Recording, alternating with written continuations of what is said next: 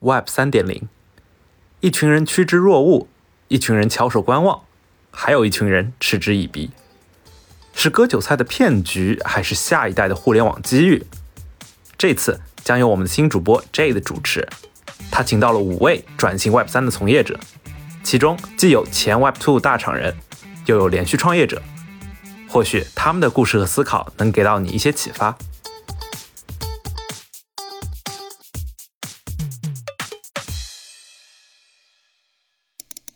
Hello，大家好，我是 Jade。之前在字节跳动做市场策略，现在在 Apple 做一名 Tech PM，是一个在北京越来越不能吃辣的重庆人。同时，我也是一名 Web 三世界的学习者，非常高兴能和听众朋友见面。那接下来，请五位嘉宾和大家一起打个招呼吧。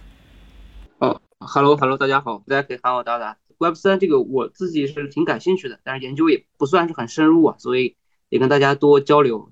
谢谢达达。那下一个，嗯，西坤。啊，大家好，我叫西坤。呃，我其实是在做那个智能硬件的产品经理。然后，因为呃，我个人做做产品经理之前还当过一段时间的这个科技记者，对，所以我我自己因为不是这个呃文科或者是经济的背景，这方面了解的比较少哈，所以我对 Web 三的这个了解，呃，更多的关注的可能是它在实际生活场景当中的一些应用，包括今天的 topic 元宇宙，我也更多的关注的是。一些偏向偏向实际的应用啊，今天多给大家带来一方面这些是呃比较落地项目的一些观点和信息。对，谢谢。嗯，下一个 Mark。哎，大家好，我是 Mark。呃，我之前做的这个方向呢，比较偏这个文本挖掘吧，就呃之前做了一个一四年一五年做了一个。呃，法律的呃文本挖掘平台啊，主要是对判决书进行呃快速的读取和识别，然后判断出一些，比如说胜诉的信息啊、败诉概率啊这样一些一些东西。我的做的创业项目都是在校期间啊，在光华做了一个基于区块链的房地产 REITs 啊。同时呢，也做了一个给二手品专门做动态定价的一个动价平定价平台啊，所以呃这三个项目其实都是围绕数据吧，围围绕数据挖掘，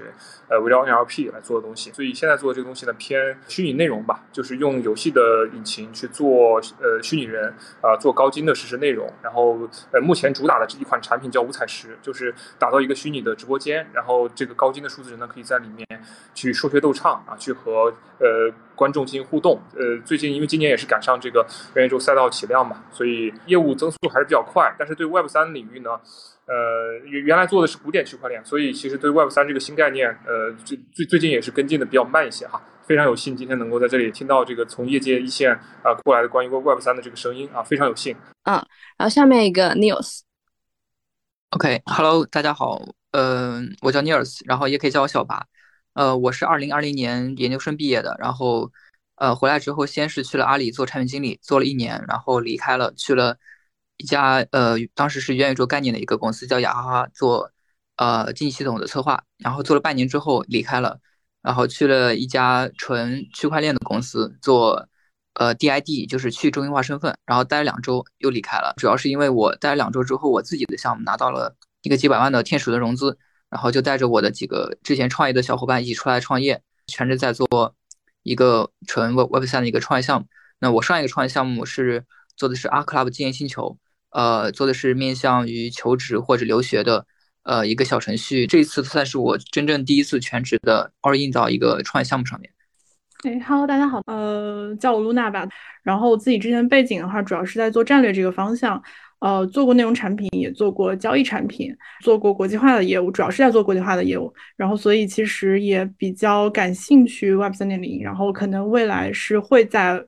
这个整个大的 Web 三零生态里边的一个环节去做一些相关的策略跟战略方面的事情。相比于其他的几位这个嘉宾来讲，可能我我的背景其实可能呃技术层面是偏软的，我其实更多还关注的是在 Web 三点零整个大的概念里边的内容层，包括一些更软性的一些东西。然后技术层面，其实我还在慢慢学习和了解的状态吧，所以也很期待跟大家一起去分享或者去了解一些啊比较前沿的一些科技。对，其实可以看到大家的背景还是挺多元的，然后有创业者，然后有大厂的在职人员。然后也有 Web 三项目的一些探索者。那其实我非常好奇啊，大家是因为怎么样的机缘巧合去接接触到 Web 三的这个事情？我觉得大家可以分享一些有有趣的故事。哎，我我可以先讲一下，对我经历过那个一六年到大概一八年，就是第一批炒那个区块链比特币的那个时间嘛。然后当时有一个应用，我当时正好是记者，当时有一个应用就让我特别印象深刻，就是啊，当时有有男生向女生表白，然后说我把我给你的表白语我要丢到链上去，啊，这样这个信息就不可篡改，就可以永久保存了。嗯哼，然后这个东西就是作为一个笑话嘛，但是后来我就发现，就是说这个东西能够解决，比如说写作一篇文章，它能解决洗稿的问题，嗯啊，因为它能够把我写在这个虚拟的网络上的这个内容啊，它相当于叫做确权嘛，就确认我的这个归属嘛，啊，嗯所以这个是其实是我最早对这个东西实用价值的一个认知，就是说嗯，我我如果在数字的世界生产的一个内容。那嗯如果你把它经你把它存储在一个服务器上，这个有可能是会被删除的，有可能是会被别人抄袭的，没有办法认定的。如果这个东西数据库是分布的，是放在区块链的一个分布式的一个数据库里面，那你的权益就可以得到保障。对，这是我的故事。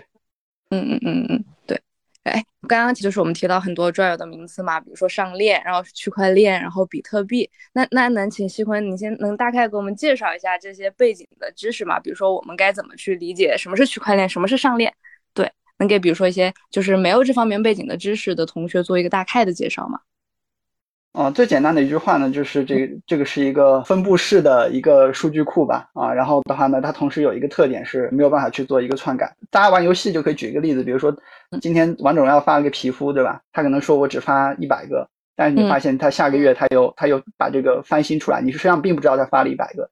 但是如果说王者荣耀是搭建在一个区块链的网络上的，那他说发一百个，那就确实就是一百个啊，他没有办法自己再去再去篡改后台的这个数值啊，因为他的这个账本是记录在每一个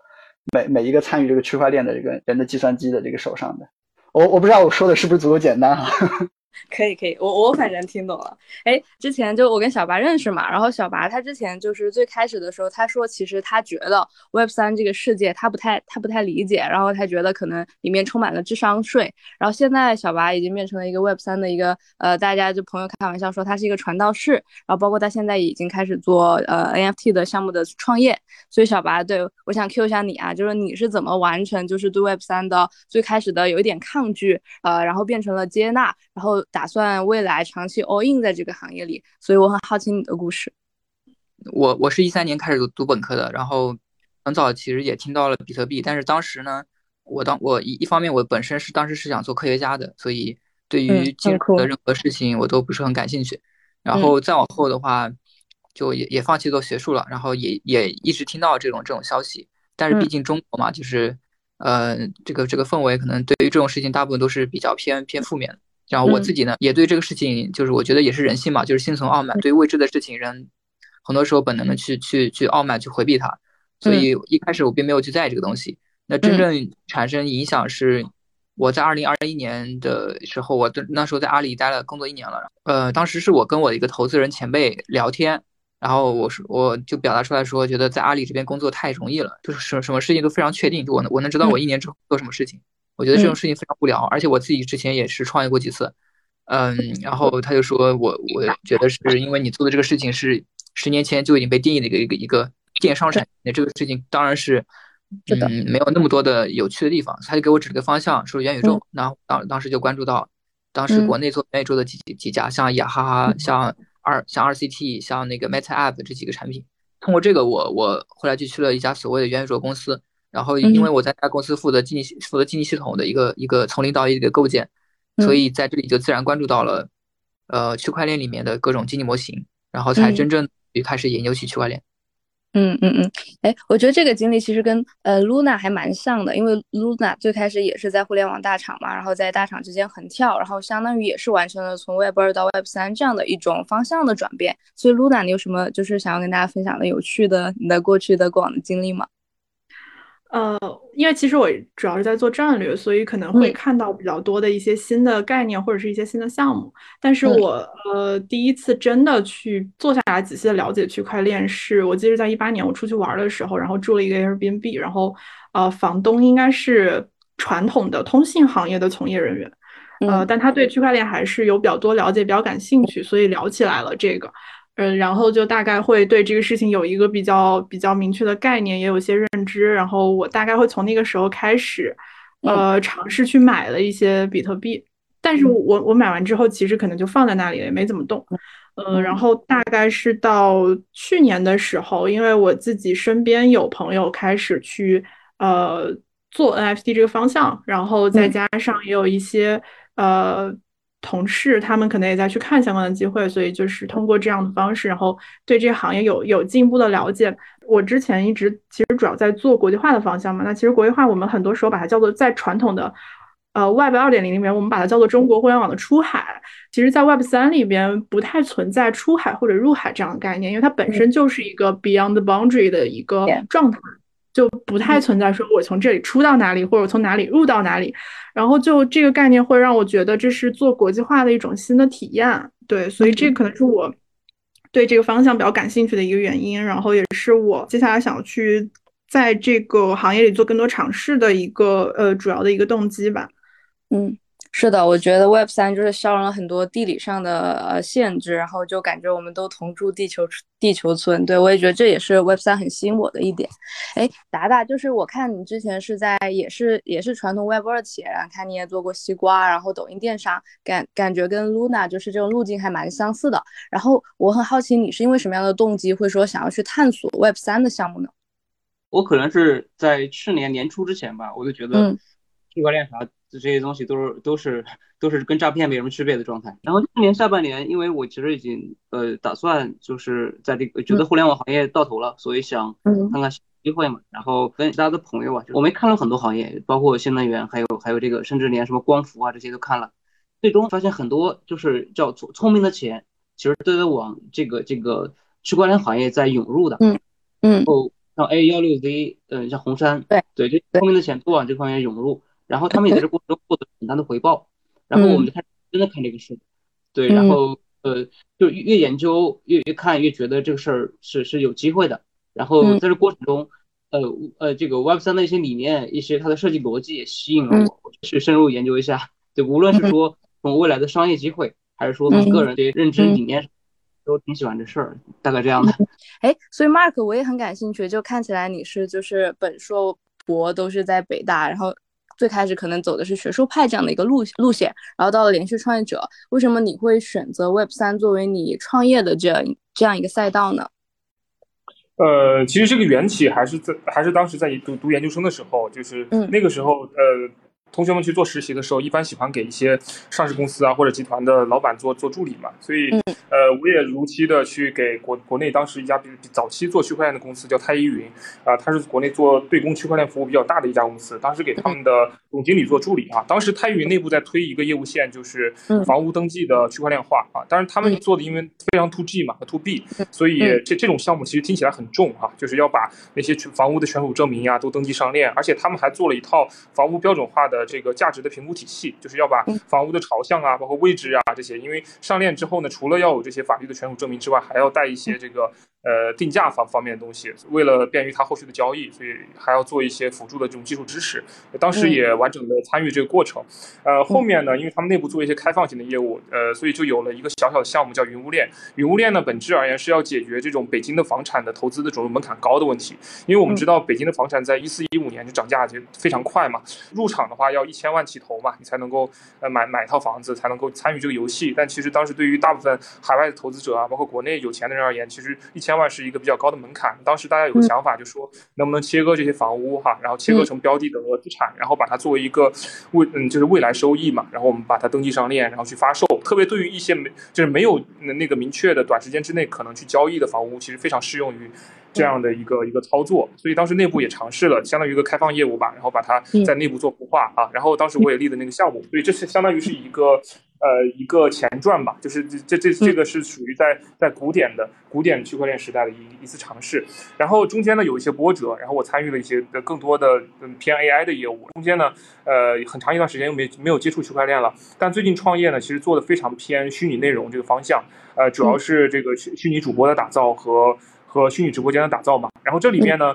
呃，我最近又跟 NFT 区块链不期而遇了哈。这个场景就是说，呃，因为我们要把这个高精的这套软件和这种高精的数字模型卖给 M C N 机构或者是一些内容创作者嘛，包括一些工作室。然后呢，这个准入门槛很高，因为这套高精的设备呢，它再加软硬件，一年的创作费用大概要两百万到三百万才能开启创作。啊，这对于一般的小工作室而言，其实很难承受这样的费用。然后每年的呃续单呢，可能也要也要有一个七八十万的对于软件和和后续运营的费用的一个再给付哈。所以为了降低这个创作门槛，我们内部其实想了很多办法，怎么能够帮助创作者降低他第一次去使用这样的高精虚拟内容设备的一个呃这个创作设备的一个门槛。呃，我们在想一种叫共创模式，就是说。嗯，有没有可能？呃，比如说我们要推出一个角色，比如说在推出洛洛天依之前，哈，然后我们把洛天依的人设呀，包括这种线稿，包括例会图做好之后，我们直接上一个 NFT 平台，做一波这种叫共创者的募集计划啊，相当于我们是要要成立一个道组织，然后呢，让比如说我们发行两千零四十九份的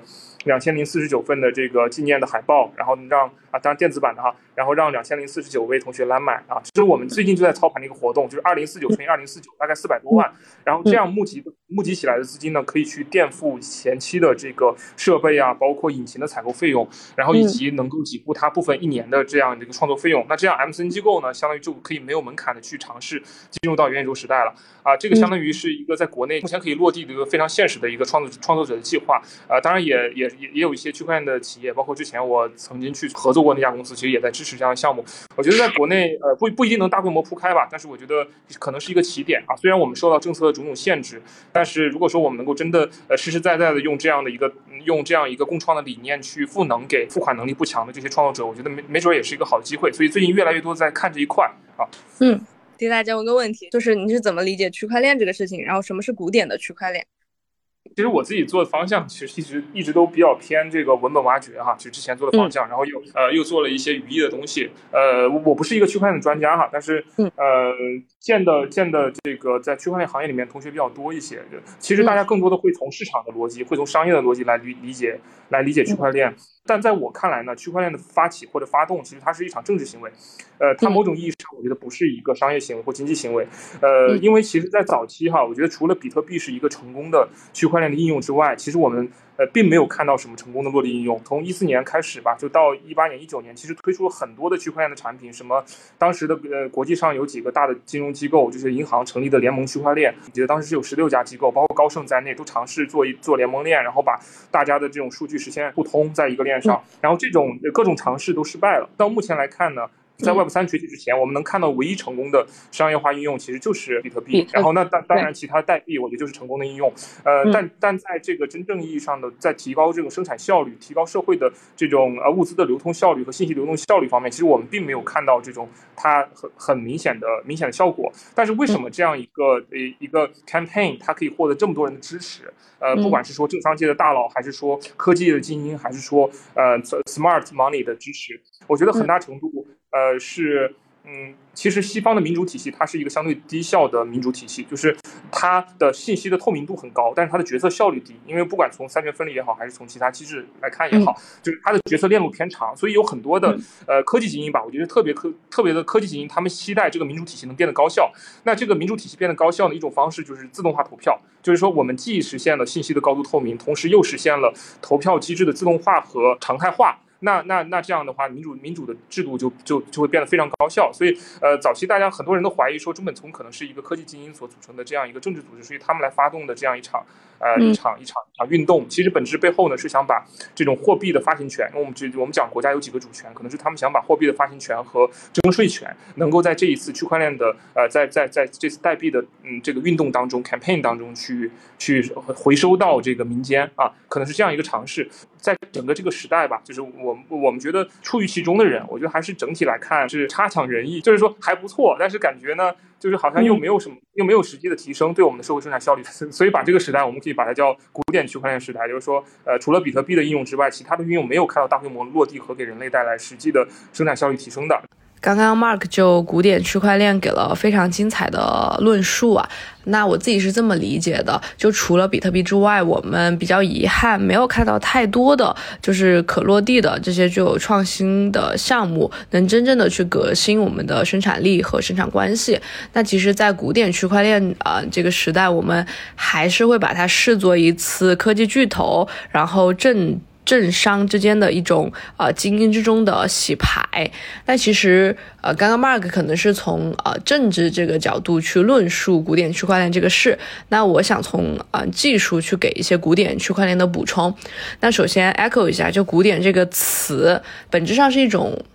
文化概念，它指的是人类过去的一种意识形态，它可以理解是一种比较典型的物质构成形态，它当然也可以是物质和精神相融合的。那在呃区块链啊，就是在这个古典区块链的时代，其实有一个最大的困境，就是在于它的速度是非常的慢的。AJ。就是刚才其实你的提问也让我呃有有一些对于古典区块链的思考，以及和 Web 三关系的思考。嗯，其实我们看古在古典区块链时代，除了比特币之外，其他的应用全部宣告失败了。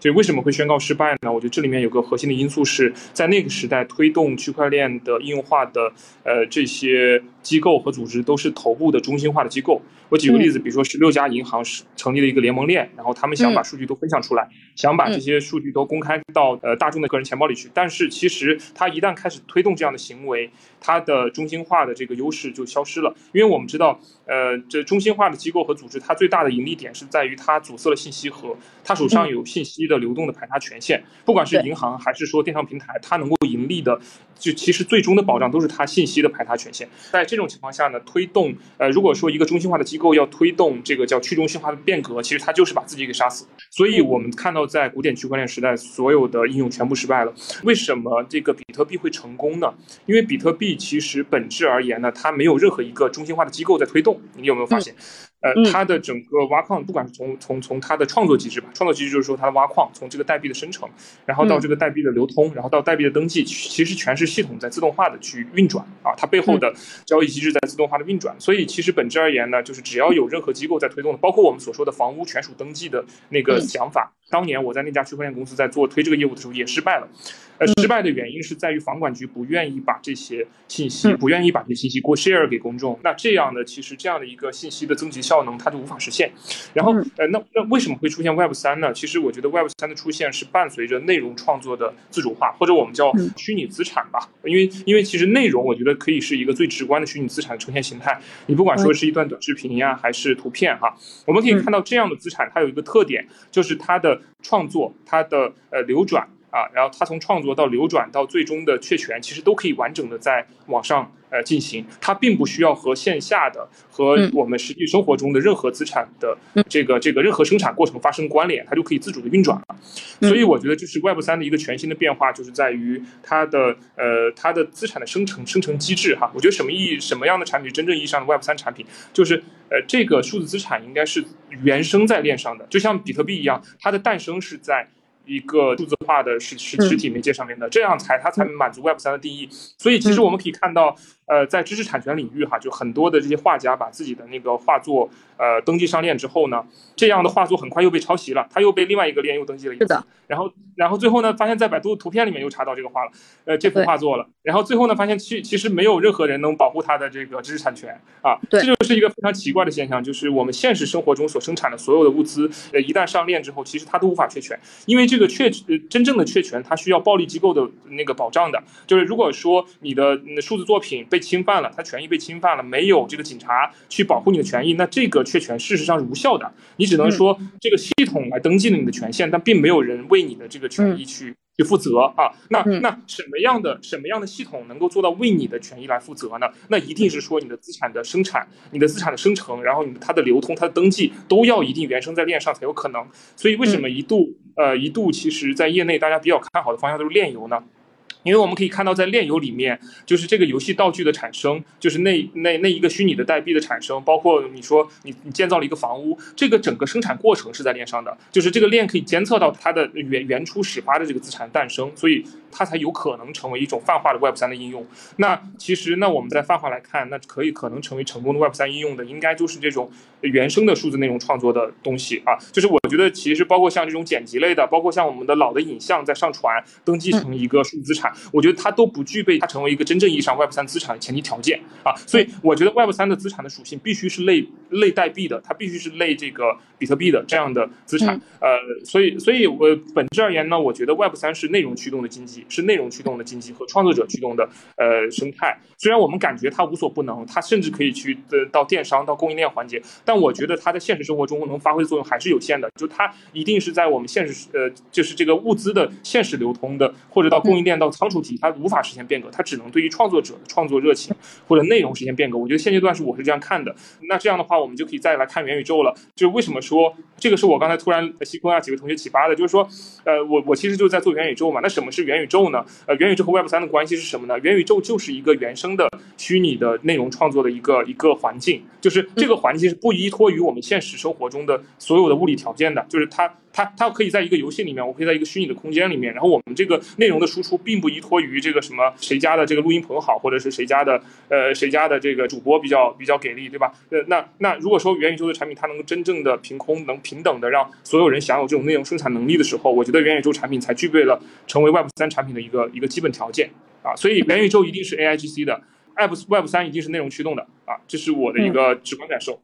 呃，我觉得刚刚 Mark 的观点非常有意思呀，就是说，嗯，怎么算一个真正的 Web 三的产产品，就是从内容生产的本身啊，一直到全链路都是在。区块链上的，所以一切行为都可以被追溯。然后我就想了一下，在 Web 二我们现在的这个世界，确实我们一切的维权确权都要依赖于暴力机构的保证。那比如说我的呃，作为一个个体创作者，如果有一天被侵权了啊，我的作品被抄袭了，那我也只能去比如说法院去起诉他，或者哪怕我报警，但本质上还是基于中心化这一套社会运转的规则在。那所以我觉得有一个非常呃值得思考的问题就是，那么。嗯，这种纯线上的这种呃转移还可以想象，那这种纯线下的，比如说供应链，比如说仓储物流，就像 Mark 提到啊，包括我在想，比如说像啊产业互联网里面的农业呃工业这种重线下的模式，该怎么样去完成从 Web 二到 Web 三的一个迁移？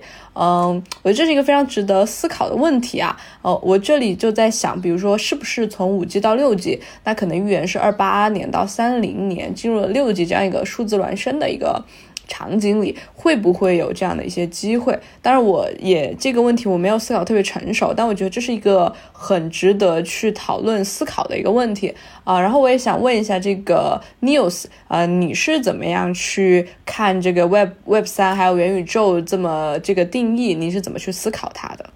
？OK，那我先来说一下，就是我先接触的概念是元宇宙，然后再了解到 Web 三。我当时当当时接触元宇宙的时候，就是。后来去了雅哈嘛，就是也是当时是元宇宙概念下就是比较比较名气比较响的一家公司。它对标的其实就是像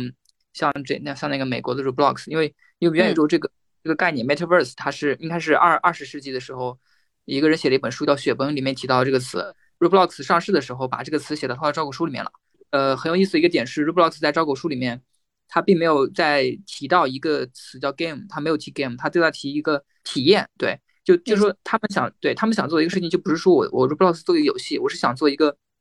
就是元宇宙这种东西。所以我去的那家雅哈那家公司，它其实做做的也是类似的事情。就刚刚这位提的表象，就是说他们主要是在做的是呃用户生产内容，呃用户可以用我们这个平台的这种引擎的能力去创作各种各样的游戏，就有点像几年前那种四三九的那种小游戏，但只不过这种小游戏都是由用户自己创作的，所以它这种想象力的这种释放吧，就让大家。可能再往前就是说，大家可以去抖音释放了大家去创作视频的这个能力，那现在又释放了大家创作游戏的这个能力，嗯，所以所以当时是了解到这个东西，然后我就开始对元宇宙就就开始产生兴趣了。经历这个之后，我反而现在会觉得对元宇宙概念会有不一样的看法，因为因为元宇宙嘛，元宇宙这个词 metaverse，meta 是什么意思呢？meta 的意思是是超越，是全面的这种意思，所以它这种所所说这种东西，它应该是创作出一个真正可以称之为宇宙的一个东西，而不是说。我还是说，就是数据都是都都是封闭的。呃，假设说我们这个雅哈国内国内的这种 Roblox 跟美国的这个 Roblox，他们都有各自的平台，但是他们的数据是不互通的。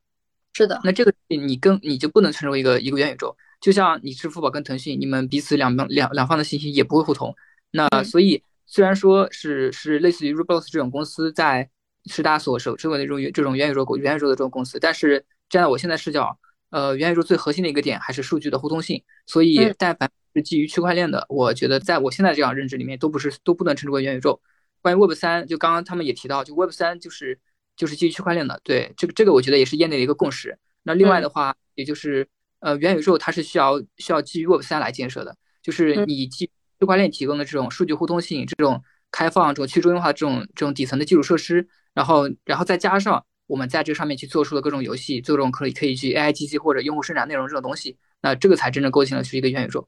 其实我我应该是会去做交易所，所以 NFT 这块可能我没有那么的了解啊。所以回到刚才就在聊说 Web 三跟元宇宙的关系的这个话题上，然后我可能会有一些我自己之前做那种产品的一些理解，然后让我觉得，呃，让我去看这个事情的时候，会觉得它有一些比较比较通用的逻辑。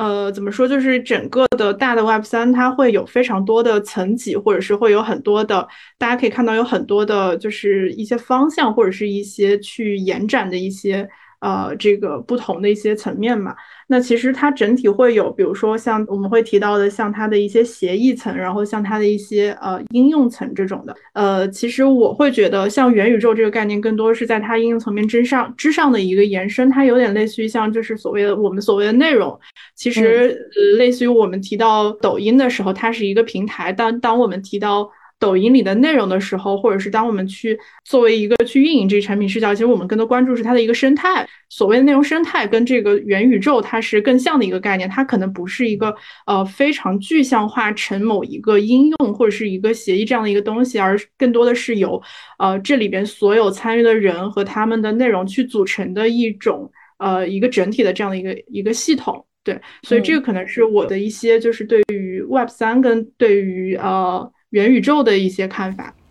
，Web 最早起源万维网啊，也就是三 W 点这个东西是 World Wide Web 啊。我自己觉得 Web 这个词非常的形象，网嘛，对整个世界，我觉得就像一张密不可分的网，把每一个人，然后每一个节点都通过这张网给连接起来。那万维网是一个叫 Tim Berners-Lee 的人发明的啊。万维网、互联网、因特网是三个不一样的概念。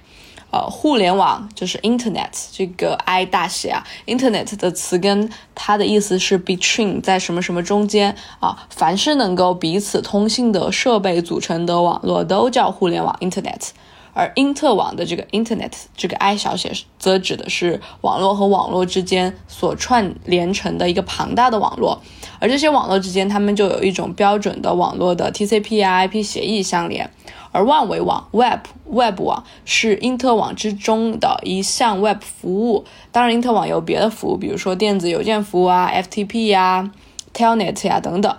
，HTTP 呢是万维网的主要访问协议。从整体的范围网来说呢，互联网大于因特网大于万维网。而怎么去理解 Web 一、Web 二、Web 三这个事啊？Web 一时代呢，我们只能去 read 去读，就比如说。门户网站，我们只能在上面去读新闻。到了 Web 二点零的时代，我们就进入了一个可以交互的共创互联网时代啊。最好的例子，我觉得是 Wikipedia，就是维基百科啊。我们可以去上面自己去啊写，去共建每一个词条的含义啊。你也可以编辑，我也可以编辑。我们不仅能去 read，我们还可以去 write。但是有一个巨大的问题，就是在 Web 二，也就是我们现在这个时代。呃，我们创作的所有东西都不属于我们个人，而属于平台。啊，我写的这个微博是属于微博的啊，并不属于我本人。那在 Web 三的这样的一个世界，我们在理想状态下，就希望我们能够去 read and write and own。我突然想到，之前王鑫说了一句话，他说：“其实我们这个世界本质上就是底层呢是一个原子世界，就是可以理解成是一个物质世界，比如说一个实实在在的桌子、板凳。然后在原子世界之上的一层是比特世界，其实本质上就是咱们传递的是信息嘛。我自己理解，所谓的元宇宙，可能就是我们去。”呃，重新的去创造一个虚拟的，跟现实这个所谓的原子世界很像的，就不管是我们感感触，就是我们所谓的感官，就是看着像，然后比如说还是摸着像，可能我们会有在元宇宙里面，就像黑镜一样，我们可以呃，未来终极形态可能是一个脑机接口，然后我们的这个真身还在物质，还在这个原子世界，我们的那个创造出来的那个虚拟的那个肉身。进入了这样的我们的虚拟的那个原世界，那我们的这个虚拟的这个身体可以获得在真实世界一模一样的感官。然后我自己理解就是，我们可以理解成一个叫全真互联网的这样的一个东西，是目前我自己对元宇宙的这样的一个看法。但是刚刚 Luna 有提嘛，就是说其实本质上我们想要建立的是一个呃，比如说抖音上面这样信息的这样的一个爱。然后我刚刚看到那个嗯嘉宾呃，就是就是大家有在提问说，我们想要在元宇宙建的这个生态和现在所谓的抖音的这个生态，或者说西瓜的这个内容生态，会有些什么样的不一样？我觉得这个达达应该还蛮有发言权的嘛，因为达达一一直是在做互联网那种生态运营啊的一些大型活动什么的，所以达达你你你会怎么看这个问题呢？嗯，你刚刚说那个词我觉得特别好，全真互联网，就是我身边有朋友问我元宇宙到底是啥，我我其实过往举的例子就是电影还没被发明出来之前，你跟人解释什么叫电影，你就说是会动的图片一回事儿。我觉得就是当这个时代还没来临之前，我们站在时代之前在看这个时代的时候，其实很难想象出来它的样子。然后这是第一个逻辑，觉得就是人类其实在对这个世界的改造，我觉得你刚刚说的从原子层面到比特层面，呃，一直是这样的状态。举个例子啊，比如说照相术刚发明的时候，我们就能够看到这个清朝或者说民国时候长什么样，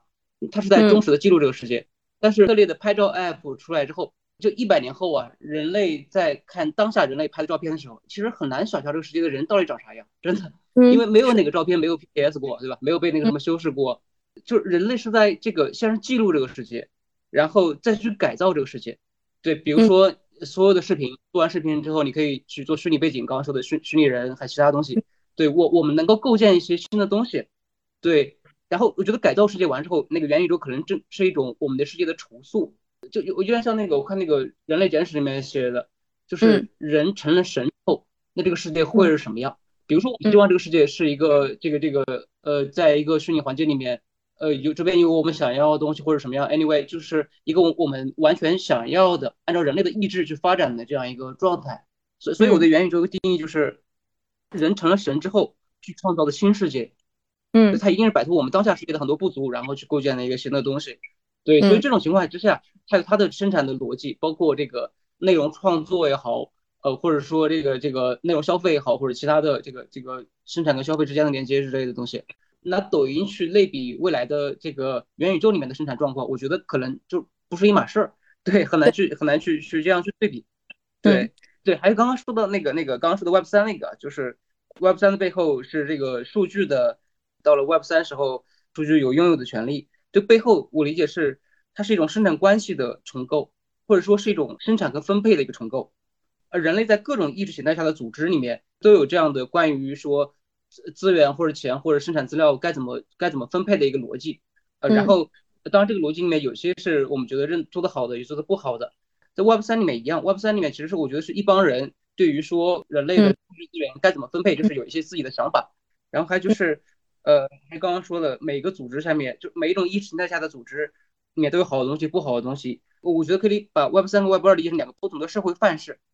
对，然后那个这两个社会范式里面，如果说 Web 二里面好的东西，那在 Web 三里面依然不存在。就 Web 三里面链下的那套东西，对，Web 二里面关于分配，如果大家觉得不合理，那在 Web 三里面它就是链上那套东西。嗯，所以我觉得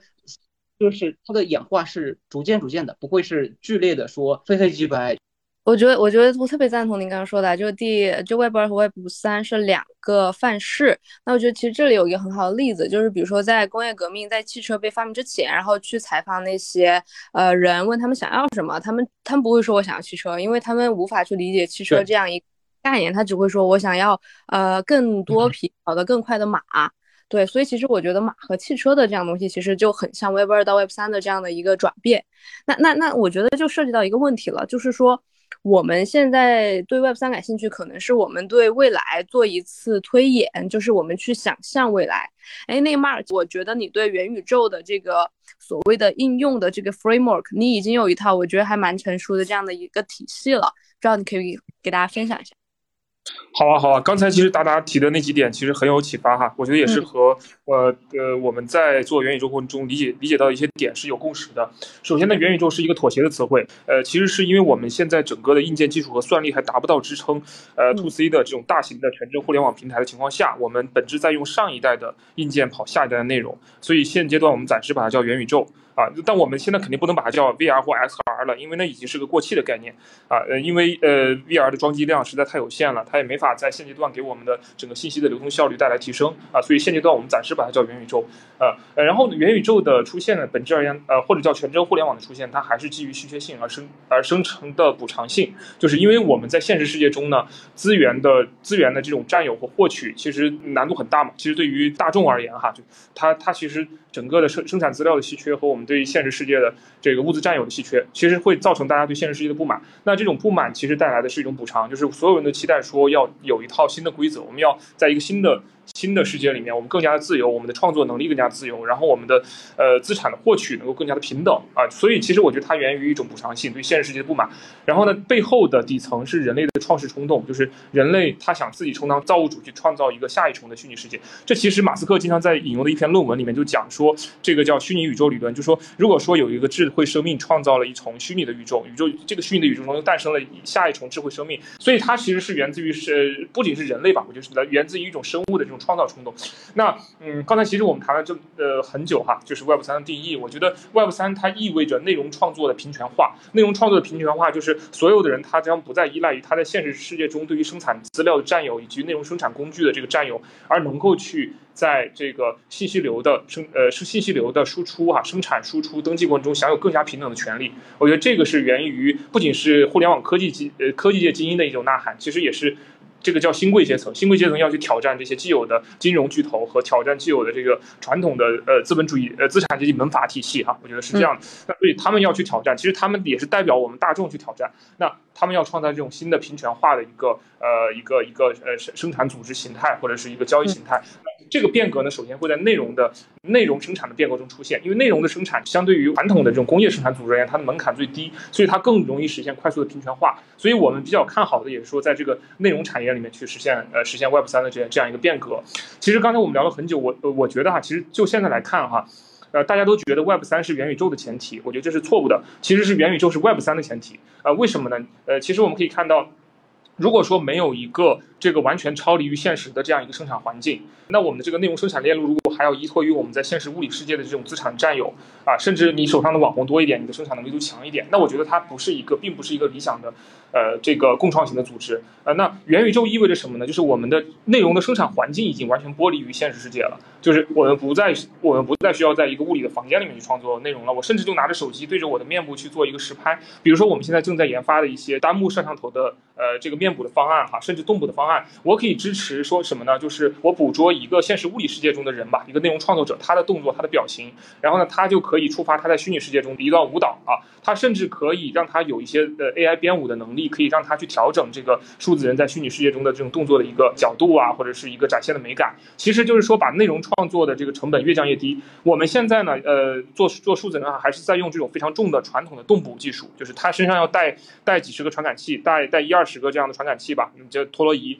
然后还要再安装一个这个面部的那个动捕设备。其实这套设备我刚才说了，成本很贵，就是它需要。呃，一年呢，一个内容创作机构需要支付那个两两百万左右，才能够连运营费用带内容创作费用，才才能够去创作这样的虚拟内容。所以我觉得现阶段的。这个传统的虚拟内容创作流程，并不是真正的这个元宇宙的内容创作流程。元宇宙的内容创作环境一定是 UGC 的，而且我一定是说，我们每个人拿着手机就可以做这种呃虚拟内容的创作，就我不再需要受我在现实世界中的制约啊，我可以在里面，不管说我们像在游戏里面去编排一段歌舞也好，我们可以是像在现实世界，在游戏里面去创造现实世界的中的一个建筑物，然后我甚至去组织一个新的生产关系，然后我基于这个生产关系再去组织一个社交关系，所以它一定是完全跳脱于我们现实世界的这种生产组织形态，呃，那这样就意味着它一定是走向平权化，它一定是 UGC 的。那在这样的内容生产环境里面，其实我们已经实现了这个内容的从从生产到登记到流转的。完整在链上啊，就它一定是完整的在一个数字化的这样一个平台的基础之上，才有可能实现对于这个资产追踪的真正的确权。否则的话，你还是要依托于暴力机构来保护你的知识产权。如果你要依托于暴力机构来保护你的知识产权的话，你还是在遵循这个集中化的这套确权体系的啊。就那那其实就是一个叫表里不一嘛。所以，我呃，在我来看的话，呃，元宇宙的内容生态的搭建，或者 UGC 的一个真正意义上的 UGC 的虚拟内容呃生产的生态的搭建，是 Web 三到来的前提。那我们现在可以看。看到很多企业，它同时在做虚拟内容，它同时又做了一点 Web 三的东西，它发了一点 NFT，它就把自己叫元宇宙了。我觉得这只是一个概念的强行拼凑。其实，在现阶段，我觉得元宇宙和 Web 三还是没有直接的一个关系，这个关系在未来才会显现。嗯。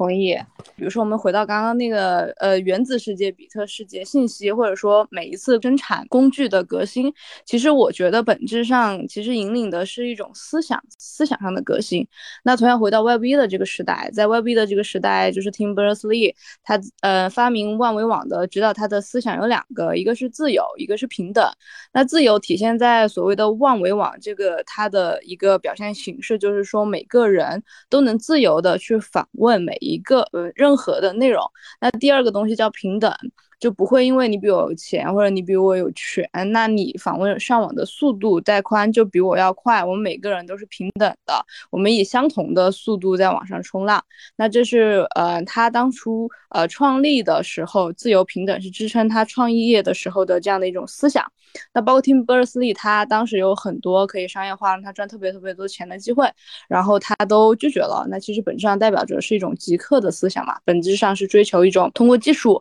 让这个世界去变得更好。那我们今天进入 Web 二的这样的一个时代去想象 Web 三，其实一定是因为我们在 Web 二的时候感受到了很多的不好的弊端，我们觉得呃这个世界其实应该更好，希望我们通过自己的力量能让它变得更好。所以我很想跟各位嘉宾讨论的。一点是，就是这个 Web 三的这样的一种 mindset，你们怎么去理解？呃，你们希望能在 Web Web 三的世界里，我们去拥有怎么样的，就是所谓的这个思想的层面，你们会有一些怎么样的呃构想也好，或者说想象也好啊？怎么去理解这种思想上的革新？呃，其其实从 Web 一到 Web 二再到 Web 三，其实我们都可以看到是人类对自由的追寻。呃，在 Web 呃 Web 一时时代之前，就刚才其实你已经谈到了，就是在在那个时代的信息流啊，那个整个整个的分发是不不平权的嘛。我们基于这个也需要平权的一个思思想，我们去我们去建立一个输入或输出能力更强的信息管道，让每一个人都进入到这个管道。但是进入到 Web 二时代呢，我们发现这个管道被几个集中化的中心给控制了。就是呃那些巨头呢，随着随着它的管道越来越粗呢。呃，他大家发现说，这个他收的收过路费的这个能力或意愿也越来越强，这个叫虹吸效应嘛。就说一个平台双边市场，它成它涨到一定阶段了，它就它就无法被打败了就因为呃是因为信息流的呃生产方和消费方逐渐都依赖于这个平台，那呃这个平台就不可就不可被破坏。其实呃其实我们能看到这些互联网巨头，它和我们过去传统所看到的国家组织和这种不管说国家组织或商会组织而言，它是一样的，它都是信息流和这个资源流的一个中心化节点。其实，在在 Web 二时代，其实这个中心化节点，我呃，我觉得它的虹吸效应发育到了一个极致，就是说，它是一个产品可以把全球所有人都卷卷入进去，所有人的信息流都要通过它流动啊。那当然，这一点呢，我觉得极大程度提升了信息撮合的效率，因为集中化的集中化的这种信息撮合系统呢，其实它解决的是一个。解决的是一个信息的筛查、甄别，包括整体管理效率的增强啊，这个我觉得它已经发育到极致了。但是呢，呃，一个系一一个系统或者一种生产组织形式发育到极致之后，它一定会面临着就是它它的极限开始出现。我觉得这个极限的出现是在于，呃，平台的中中心化的这样的呃这样的业业态，其实已经对于创作者的创作热情已经带来伤害了。早期它是它是鼓励的，就是我们看到它在于生产关系、内容内容生产者的这个生产输出能力上的一个积极作用。但是我们发现其实。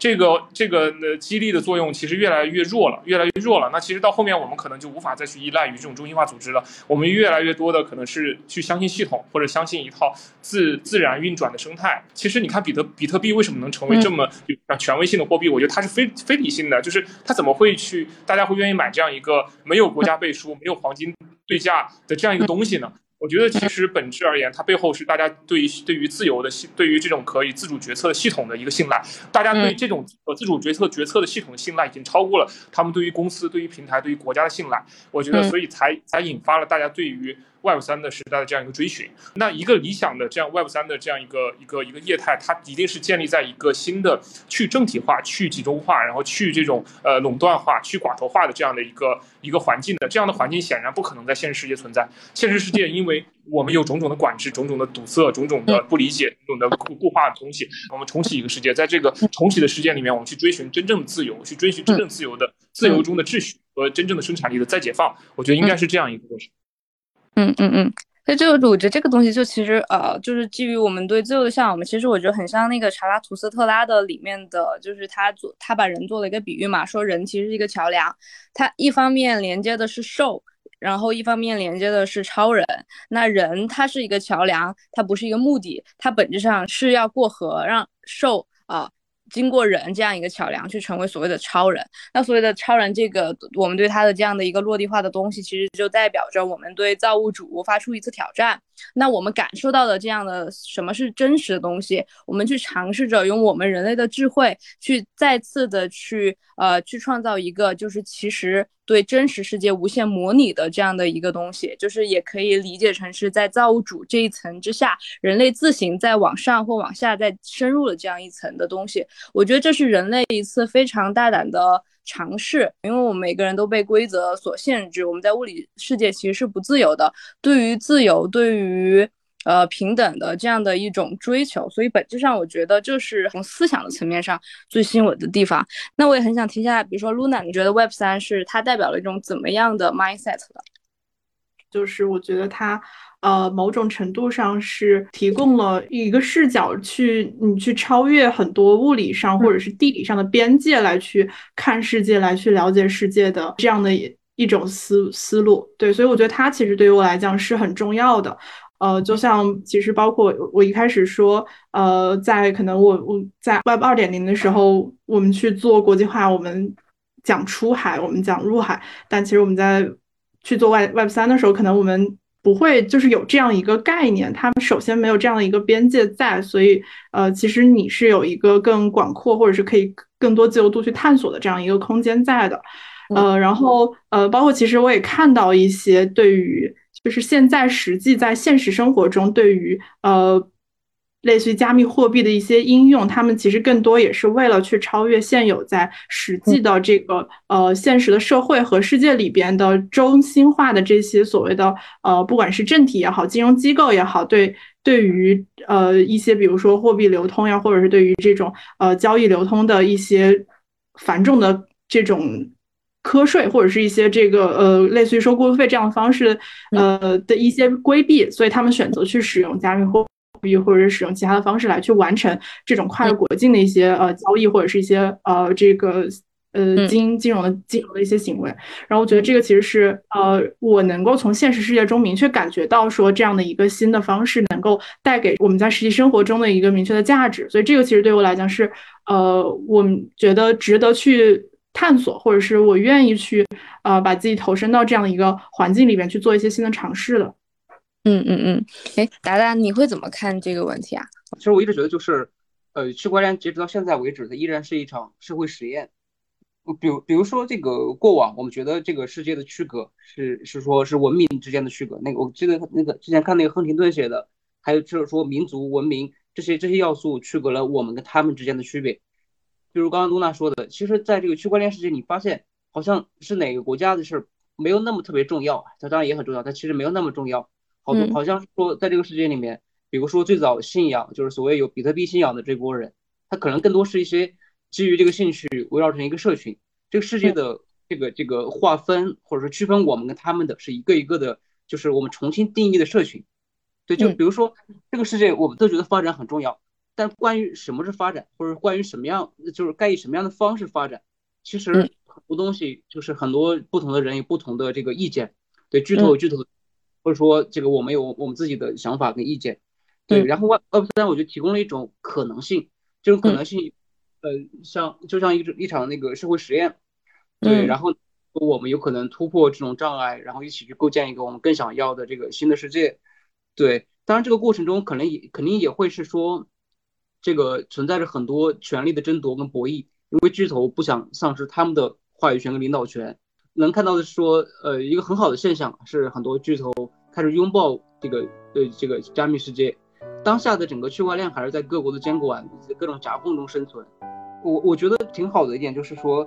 那缝隙之间才是光能够照进来。对，所以所以我我是觉得这个行业在缓慢，而且在往一个这个这个不断壮大的过程。